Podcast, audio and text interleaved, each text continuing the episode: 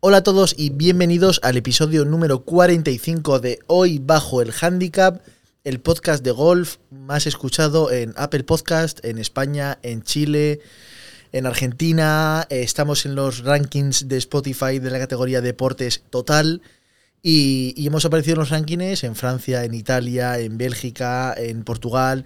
De verdad, eh, muchísimas gracias a todos los que me escucháis todas las semanas o a los que me veis en vídeo, porque os recuerdo que este podcast también se puede ver en vídeo en mi canal de YouTube. Soy Antonio Solans y tengo un pequeño canal de YouTube sobre golf en el que disfrutamos de todas las formas posibles que ofrece este deporte para disfrutar, pasarlo bien, viajar, conocer gente, aprender. Todo eso es lo que intento transmitir con el canal de YouTube y yo creo que lo hacemos bastante bien, por lo menos los comentarios siempre son muy buenos y aún encima con mucho trabajo porque tenemos vídeo nuevo todos los miércoles, todos los domingos y este podcast que es tiene un nuevo episodio todos los viernes y ya semana 45, ¿eh? 45 semanas seguidas eh, con episodio del podcast charlando con vosotros, resolviendo dudas, planteando problemas, en general disfrutando del golf del golf dentro y fuera del campo, porque una parte muy importante del golf es verlo, hablarlo y obsesionarse con él. Eh, dentro de esta obsesión está, mm, está todo lo que tengo ahora mismo en mi vida funcionando. Justo hace una semana estaba viajando a Murcia para jugar al golf. El plan era viajar el viernes y volver el domingo. ¿sí? Me hice una tirada de coche larguísima para jugar dos días al golf. Y eso forma parte de la locura. ¿Qué más? Y luego hoy Hoy es la quedada. Si estás escuchando esto el mismo día que lo publicó, el viernes 17, a las 5 y media de la tarde, es mi primera quedada oficial del canal. El primer gran evento del canal. Y estoy un poco nervioso porque no había que confirmar eh, la asistencia, eh, simplemente había un formulario para si alguien quería confirmármelo, que me lo, me lo, podía confirmar. Y hay 40 personas confirmadas, a lo mejor hay alguna baja porque estamos en plena, en plena ola de calor. Pero mm, pero 40 personas más los que me ayudan, pues es que a lo mejor nos juntamos 60 personas y si viene gente sin avisar, es que a lo mejor estamos 80. Es una locura, a ver cómo va y espero que vaya muy bien la quedada. Y te lo digo, todavía estás a tiempo si escuchas esto en las primeras horas en, la que, en las que subo este podcast. Pero hoy no vamos, hoy el tema no va a ser de esto. Eh, voy a hablar de Murcia. a ver, exactamente de Murcia no. Pero quiero hablar de lo afortunados que somos en España eh, los golfistas. Em, que sepáis que estoy, estoy haciendo este podcast completamente en ese guion y voy a ir improvisando todo lo que digo. Pero la idea del podcast, o cuando tenía cuando le daba el botón de grabar, era lo afortunados que somos los golfistas. y Porque a veces no, no, se, no se reconoce eh, eh, España como destino de golf, tanto internacional como nacional, pero muchas veces porque nosotros mismos nos boicoteamos. Pero tenemos una geografía en este país eh, tenemos playa, tenemos montaña, tenemos volcanes, tenemos desiertos, tenemos bosques. España es un país con una geografía riquísima. Eh, tenemos grandes eh, lagos, ríos, tenemos meseta, tenemos zonas con, con climatologías y geografías de lo más variopintas. Y al final, los lugares en los que se hacen los campos de golf es una de las partes más importantes de ese campo. Y gracias a eso tenemos un país con una gran, una, variedad de campos de golf súper alta, exquisita. Y lo mejor de todo es que tampoco es cara. Porque ah, yo luego llegaremos al, precio y al nivel de mantenimiento y de cuidado, pero, pero eso pensarlo, pensarlo vosotros también. Eh, la de cantidad de climas y geografía que hay en España, eso, eso nos hace tener eh, un turismo interior eh, muy alto. Me refiero, las personas que buscan un turismo de naturaleza, es que tenemos de todo en este país. Y es, una. Somos muy afortunados en ese sentido, cosa en la que otros países no, disfrutan de la variedad eh, que tenemos. Y los golfistas también disfrutamos mucho de esa variedad, obviamente, porque no es lo mismo jugar eh, un campo de golf en Valencia que jugarlo en Galicia, que jugarlo en Pamplona o que jugarlo en Málaga. Eh, como cada zona tiene su geografía y su clima, los campos cambian. Y eso, eso que a priori puede parecer un problema, porque claro, eh, pienso, la gente del norte, es que llueve mucho, pero bueno, eso también forma parte. Eh, la gente del sur, es que llueve poco, tenemos problemas de agua. Pues los campos se adaptan a todo eso y eso hace y fuerza una variedad brutal. Pero no es que tengamos muchos campos, que los tenemos, ni que sean muy distintos, que lo son, eh, sino también tenemos un nivel de mantenimiento de campos de golf que es muy alto. El nivel de exigencia que tenemos en este país es eh, muy alto. Ah, es verdad que hay otros países que el golf es tan popular, que hay muchos, muchos campos, muchas canchas, eh, y al final la gente lo que quiere es jugar, practicar, porque está visto como una actividad más. En este país no es así, y, aún no siendo así, tenemos un montón de instalaciones deportivas. Claro, ¿esto a qué lleva? Eh, tenemos muchas instalaciones deportivas y con un nivel de mantenimiento muy alto. ¿Esto qué hace? Que los campos que están muy bien parezcan un poco lo, estándar, lo habitual, lo normal. Y los campos que a lo mejor no están, no, es que, no es que estén mal, es que no están perfectos o no están en lo que la cabeza de la gente tiene, pues ya parece que están peor. Pero la realidad es que en este país, en España, ni los campos buenos están tan bien cuidados, ni los campos malos están tan mal cuidados. Como siempre, hay excepciones. Estoy hablando en términos generales. Simplemente quiero decir eso. Y el nivel de mantenimiento de los campos es, en general, muy alto. Muy alto. Y, y esto también, eh, sobre todo en sitios turísticos, eh, viene dado porque el turista siempre exige. Y eso siempre es bueno. Pero es que en los sitios no turísticos, la oferta de golf es una oferta de. son clubes de socios. Por lo que esas masas sociales también son súper exigentes con el mantenimiento de los campos de golf. Y luego llegamos al precio. El precio. Eh, también somos unos afortunados en este país con el tema del precio. Eh, voy a grabar un podcast. Tengo muchos podcasts pendientes. Eh, es que justo en la última semana me habéis, me, habéis planteando, me habéis planteado dudas que ya directamente me decís, Antonio, ¿podrías tratar esto en un podcast? Hoy justo he leído, he leído dos, mensajes, dos emails. me podéis mandar un email si queréis, Antonio Sol YT de YouTube, arroba, arroba gmail.com. Y eh, uno era sobre, sobre ritmo de juego. Jugador nuevo, está empezando, handicap 36, eh, joven y, que sale a jugar al campo en horas de poca, de poca afluencia de gente, que aún así le pillan y él da paso. Pero claro, luego le pilla otro partido y le echan la bronca porque se creen que que se ha colado en el campo y que no tenía la hora. Eh, y, pero él, que es handicap 36 y está empezando, tiene problemas de este tipo. Pero es que yo, que llevo muchos años jugando y que soy handicap 4, también tengo este tipo de problemas cuando en un torneo yo quiero jugar a un ritmo de juego normal y habitual y todo el mundo a mi alrededor quiere jugar más rápido y entonces yo discuto con la gente.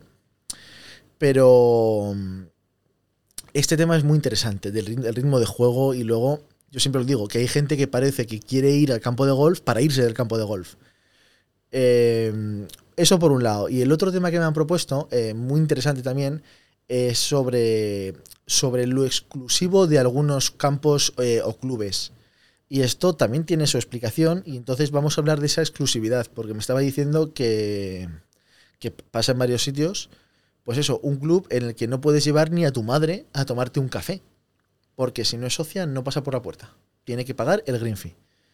Y esto tú, que eres socio, que estás pagando una cuota de más de 200 euros al mes, más lo que te haya costado eh, el, derecho, el derecho a la acción es que es, increíble que estas cosas pasen, pero la realidad es que pasan y que aún encima hay motivos para que siga pasando. Y que nos tiene que parecer bien, porque nos tiene que parecer bien. Pero el precio de los campos de golf. Vale, bien. Os estoy de acuerdo en que hay campos de golf en este país que son muy caros. Estamos hablando de, y en todos los países, 200, 300 euros. Eso en España es un precio que es muy caro te vas a otros países y ¿qué te encuentras? Estados Unidos, pues que hay muchísimos campos con precios de 200, 300, 400 dólares, pero es que si te vas a los mejores te estás yendo a 600, 900 dólares y me diréis, oye, pero es que claro, el, también los sueldos son más altos, los precios son más altos y os diré que sí, pero no, que es que ahí también los campos buenos son todavía más caros y todavía más exclusivos. En ese sentido, eh, nos vamos a la parte alta, pero que la parte, la parte de los greenfish de 200 y 300 euros en este país es una minoría. Y, y, dejando esa minoría de lado, nos encontramos que tenemos campazos, pero campazos que cuestan entre 30, 40, 60, 70, 80 euros. Y, vale que son precios que pueden parecer altos, pero sé lo que cuesta mantener un campo de golf y pagar 60 euros por una vuelta. De verdad, no es caro, no es nada. Y, pero ya no, es, ya no es el pagar 60 euros por una vuelta, sino es pagar el 60 euros por esa vuelta en ese campo, con ese mantenimiento, todo ese pack de un campo con personalidad, en un sitio único, con un mantenimiento que no es el mejor, pero es muy bueno. Eh, todo eso junto, pagar 60 euros es un precio ridículo. En serio os lo digo. Y, y luego tenéis, hay, otra, hay otro lado ahí con el precio de los campos, y es que eh, hay muchos campos que tienen green fees disuasorios. Os planteo, os planteo lo siguiente, eh, un campo de socios. Un campo de socios que no necesita eh, que venga gente de fuera, porque con sus socios tiene más que, más que suficiente. Pues entonces ese campo sube el precio del green fee. Y aún así es que puede subirlo hasta el infinito, porque como no quiere que vaya gente de fuera, pero claro, si de repente te viene un grupo de turistas que dicen quiero jugar tu campo de golf, pues por lo menos poder ofrecerles ese green fee súper caro. Y por eso hay campos de socios en este país que pueden decidir cerrarse al mundo y que nunca pueda ir nadie, o poner unos precios desorbitados. Y así, la, verdad es que no, no hay mucho ejemplo, pero yo se me vienen a la cabeza varios, varios clubes en, España que si un día quisieran poner eh, su green fee de visitante a 600 euros o a 700 euros, me parecería hasta bien, me refiero. Eh, si alguien lo quiere pagar, que lo pague. Mientras tanto, que no venga nadie porque tampoco queremos que venga nadie. O te, o te cierras. Te cierras a que venga gente de fuera. Que es otra opción. Pero eh, a mí nunca me ha gustado. Yo es que el, cerrarme a... Puedes poner un precio que sea imposible pero siempre habrá gente que te lo pague. Pero de ahí a que sea imposible acceder, a ver, también lo entiendo. Pero bueno, pero esto lo vamos a hablar en un podcast más adelante. Y cómo eh, las ciudades, las zonas, eh, la economía, todo eso influye en esta toma de decisiones y que es muy curioso y que siempre está muy guay eh, tratarlo todos juntos. Bueno, España país. ¿Y por qué se me ha ocurrido esto que os estoy diciendo ahora de decir que en España somos unos afortunados? Y os lo digo porque pienso, pienso en, mi entorno ahora mismo. Eh, vivo en Zaragoza. Tengo a tres horas, tengo a tres horas Barcelona. Tengo a, a una hora y pico eh, Pamplona. Tengo a dos horas y pico eh, San Sebastián. Soria, Logroño, con grandes campos. Son, son ciudades con grandes campos. Tres horas Madrid. los campos de Zaragoza. Puedo bajar a Valencia a jugar. Y luego este fin de semana me he ido hasta, me he ido, bueno, en concreto es que me alojaba en Águilas, que es el último pueblo de Murcia, pero los campos de golf que he jugado los he jugado en Almería. Eh, o incluso en Almería. Es que he jugado dos campos que me han encantado, me han encantado. Y, es una cosa que ocurre en muchos sitios. Hay campazos y que son campos que son abiertos, con green fees en torno, a los 60-80 euros y que no es un precio para pagar todos los días, pero si uno se va, si uno, se va de vacaciones y quiere jugar, quiere conocer esos campos, pues va, los conoce y no hay ningún problema. Todo lo contrario, es lo que hay que hacer y a ninguno nos tiene que fastidiar eh, o, no nos tiene que fastidiar pagar ese precio por jugar al golf. Porque luego lo comparas con otras actividades, es que lo del precio del golf es complicado, ¿eh? Es muy, complicado. Pero bueno, he jugado dos campos que, si os soy sincero, eh, para lo que he pagado me han parecido baratos. Y, es que de verdad, em, voy a hablar de los campos, aunque los vídeos van a salir la semana que viene, pero es que como el tema del podcast de la semana que viene va a ser otro, eh, voy a hablar de los campos. Eh, dos campos, en, esto es Almería, aunque yo viajaba desde Murcia, desde, Águilas. dos campos, Aguilón Golf. Aguilón Golf eh, como muchísimos campos de la costa de este país, proyecto inmobiliario eh, inacabado. Tal cual, tú llegas ahí y no, no hay más que ver eh, esqueletos de edificios, terrenos vacíos, promociones a medias o promociones que la ves y está acabada, a la venta y vacía. Y Aguilón es ese ejemplo. Pero dentro de todo eso, llegas a un campo de golf que está bien, que es bonito, bien diseñado, eh, con, un, con, una reforma muy importante, según tengo entendido en el campo. Creo que anularon un montón de bunkers y aún así el campo tenía un montón de bunkers. Nunca voy a hacer hincapié lo suficiente en lo caro que es para los campos de golf mantener los bunkers. Y lo que implica en horas de trabajo de personas, de jardineros, de equipo, de recursos. Es muy caro mantener bunkers. Y que hay una especie de tendencia en campos que quieren ahorrar en mantenimiento a anular todos los bunkers. Los haces de césped y ya está. Que al final muchas veces es más complicado sacar la bola de un raft denso eh, hundido o, elevado que sacar de un bunker. Pero me he encontrado un campo que también nos costó menos de lo normal porque estaban los greens pinchados y tenían una oferta. Pero aún así, aunque hubiéramos pagado el precio completo, eh, un campo que me ha parecido barato para lo que es y una auténtica joya. De verdad, me ha gustado muchísimo. El campo es divertido, con mucho movimiento, lo, pasamos muy bien. Em, pues un campo de esos, claro, luego hablaba, eh, jugué con, José Carlos, que es suscriptor, y con su padre, y vamos hablando y que, claro, que han jugado pocos campos, pero los que han jugado muchas veces siempre les ha parecido peores que los, que los suyos propios, que, el suyo. Y, les digo que es normal que jueguen. Perdón, es que creo que me acaba de saltar un aviso en la mesa de mezclas. Un segundo. Vale, me acaba de saltar un aviso en la, mesa de mezclas que me quedan 15 minutos de grabación. Lo justo. Madre mía. Vaya grabación de podcast me acabo de cascar. Pero claro, y yo les he dicho que es normal que se vayan a otros campos y que esos campos les parezcan peores. Porque es muy fácil que tengan menos elevaciones, menos desniveles, eh, que sean más aburridos, que sean más monótonos. En ese sentido es, es fácil que todo lo que jueguen eh, sea así.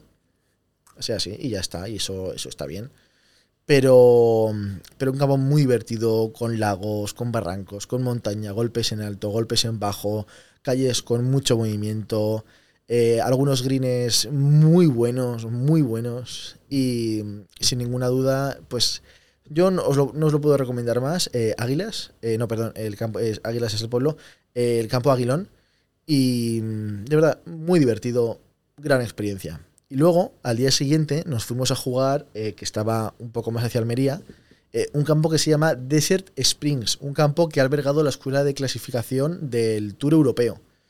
que quieras o no, siempre cogen campos eh, largos y exigentes normalmente.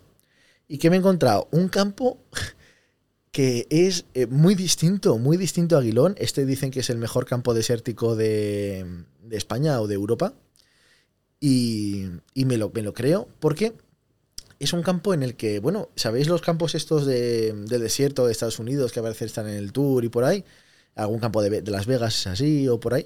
Eh, son campos eh, muy chulos que en televisión quedan muy bien, pero cuando los juegas también es muy divertido. Al final, eh, tú imagínate una gran superficie de, tierra dura y compactada. Y sobre esa superficie haces el campo de golf, pero no pones todo verde. Tú, el tee de salida es una zona verde y alrededor tierra. Las calles son una zona verde y alrededor tierra.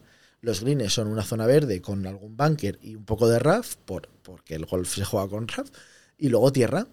Y, en esa tierra, pues te encuentras eh, adelfas que encima estaban en flor, que estaban muy bonitas, y luego cactus. Había un montón de cactus muy grandes. No sé, el campo era muy chulo y estaba, eh, estaba decorado un poco como, como el salvaje oeste. Había unos bancos con unas ruedas de carreta detrás. Era, era, era realmente curioso y muy, y muy bonito. Y mm, un campo que en, lo desértico es muy distinto a Aguilón, pero en la forma de jugarlo también. Es un campo mucho más largo, que te permite fallar más en verdad, pero que tienes que tener mucho cuidado hacia donde fallas. Y con unos pares 5 muy estrechos, pero que también te permiten llegar a green. No sé, el, muy distinto, muy bonito, eh, una belleza distinta, más plano, mucho más plano eh, entre casas, pero igual, otro gran descubrimiento. Si tenéis la oportunidad de, pasar por ahí, os animo a hacerlo porque también una experiencia curiosa y no sé, me gustó, me gustó mucho eso del, campo desértico y, muy bien, y muy bien. Y sobre el mantenimiento de los campos, ya sabéis que soy un friki de estas cosas. Y eh, Desert Springs me recordó mucho a los lagos. Es un campo que es del 2005. Eh, boom inmobiliario, en los lagos es un poquito más reciente, pero es un poco más antiguo, pero tampoco mucho más. Y te encuentras con que el césped es un campo que, por lo que he visto o leído, no ha tenido reformas importantes, eh, el césped, si te fijas, ya se ve que es mayor, que hay varias variedades distintas, varios colores, eh, mucha, mucha poa, en los greens también. Eh, no sé, en ese sentido, en, el, en, la variedad de césped me ha recordado mucho, mucho a los lagos.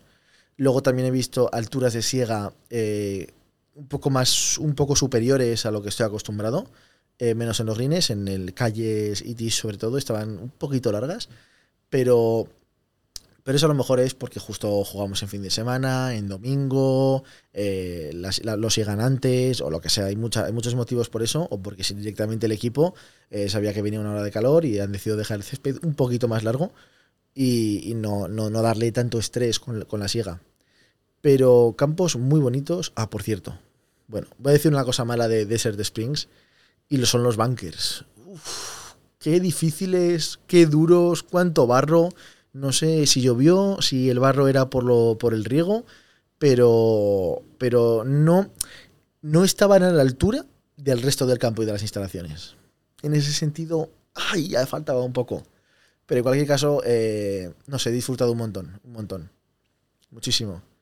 Y si lo comparo con el último campo distinto a lo que juego habitualmente, así la de esa en Madrid, eh, pues es que me quedo muchísimo más con, estos dos.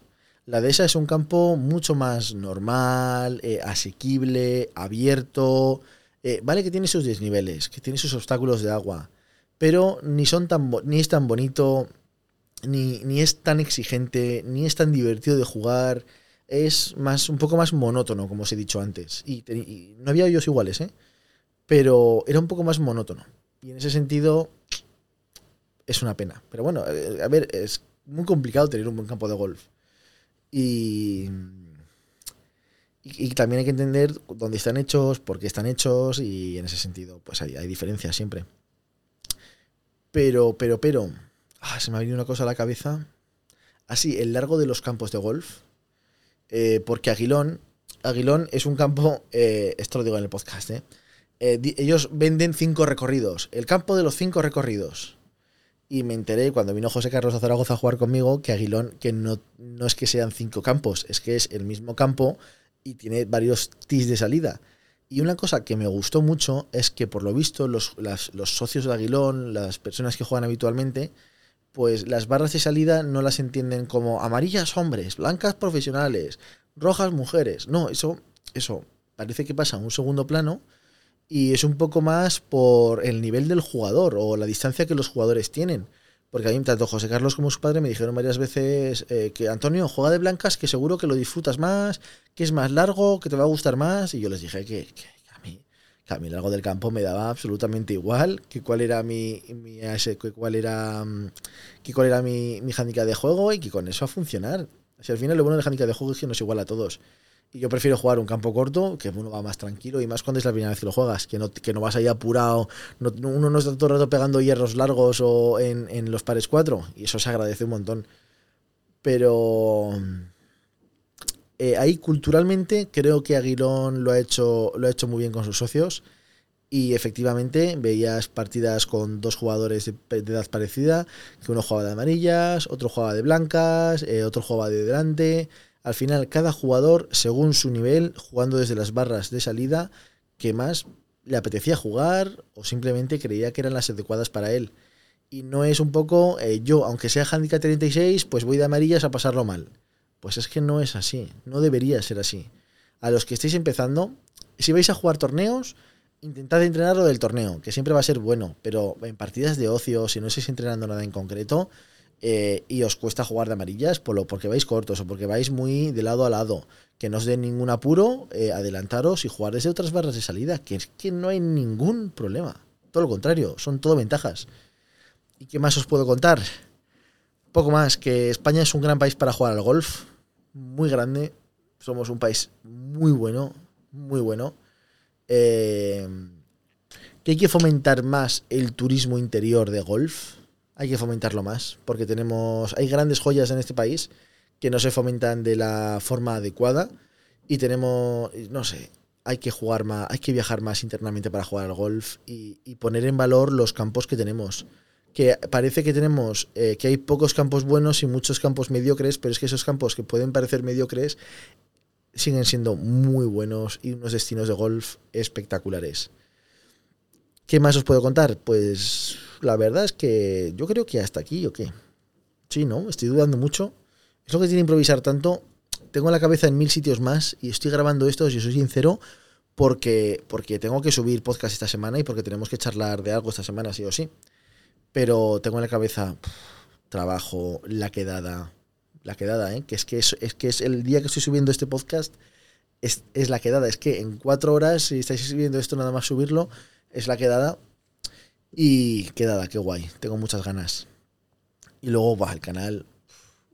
Tengo vídeos muy chulos, pero muy complicados de editar. Eh, tengo vídeo jugando a Aguilón. Tengo vídeo jugando Desert Springs, que jugamos un match José Carlos y yo. Eh, tengo una clase con Jorge. Tengo el fitting que está pendiente, que me van a entregar los palos muy pronto. Tengo. Eh, tengo un 3 contra 3 contra 3, modalidad Scramble. Tengo muchos vídeos muy intensos de editar y los voy ahí que se me está haciendo un poco bola, tanto a la vez. Pero bueno, de uno en uno, pasito a pasito y, ya está. Por lo demás, eh, si has llegado hasta aquí y todavía no eres suscriptor premium del canal, te animo a que te hagas suscriptor premium. Eh, por mí, porque así me pagas un poco de dinero y siempre queda bien de cara a la galería, a la gente de fuera o a colaboradores, decirles que, tengo una comunidad de pago que encima funciona y que está muy volcada. También porque voy a hacer un grupo privado, yo creo que de Telegram, aunque estamos ahí debatiendo todos juntos si Telegram o Discord. Pero, pero yo creo que va a ser Telegram, un, un grupo privado solo de todos los premium para poder charlar conmigo y entre nosotros. Y que cuando viaje, cuando haga quedadas, vais a ser los primeros en saberlo, los primeros en tener ventajas, los primeros en poder apuntaros. Eh, este fin de semana en Murcia, por ejemplo, porque, porque había quedado con José Carlos. Pero si me voy un fin de semana yo solo con mi padre a algún lado, pues puedo decir, oye, que tengo dos juegos libres, los primeros que lo cojan eh, se vienen a jugar. Esos no van a ser solo los premium. Y, en Madrid, el que estuve hace poco, eh, hubo un día que quedé a dar unas bolas y a desayunar con un suscriptor que, que lo hicimos porque era premium, si no, no lo hubiéramos hecho nunca. Así que hazte premium y lo voy a dejar aquí. Aparte de que tenemos sorteos chulos y que siempre te puedes llevar algo. Que es un pequeño detallito. Oye, muchísimas gracias por llegar hasta aquí. Eh, nos vemos, nos vemos, nos vemos, nos vemos. Pasado mañana con un nuevo vídeo. Y nada, que vídeos la semana. Estoy a tope también. Hasta, hasta en Instagram estoy a tope. Oye, un fuerte abrazo y muchas gracias por llegar hasta aquí. Chao.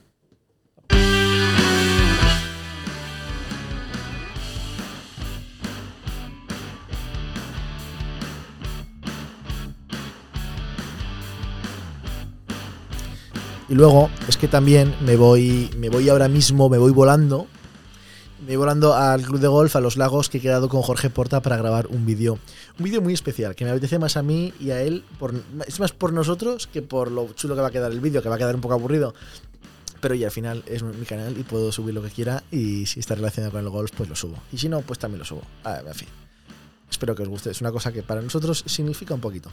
Hala, chao. Muchas gracias por estar ahí. Fuerte abrazo.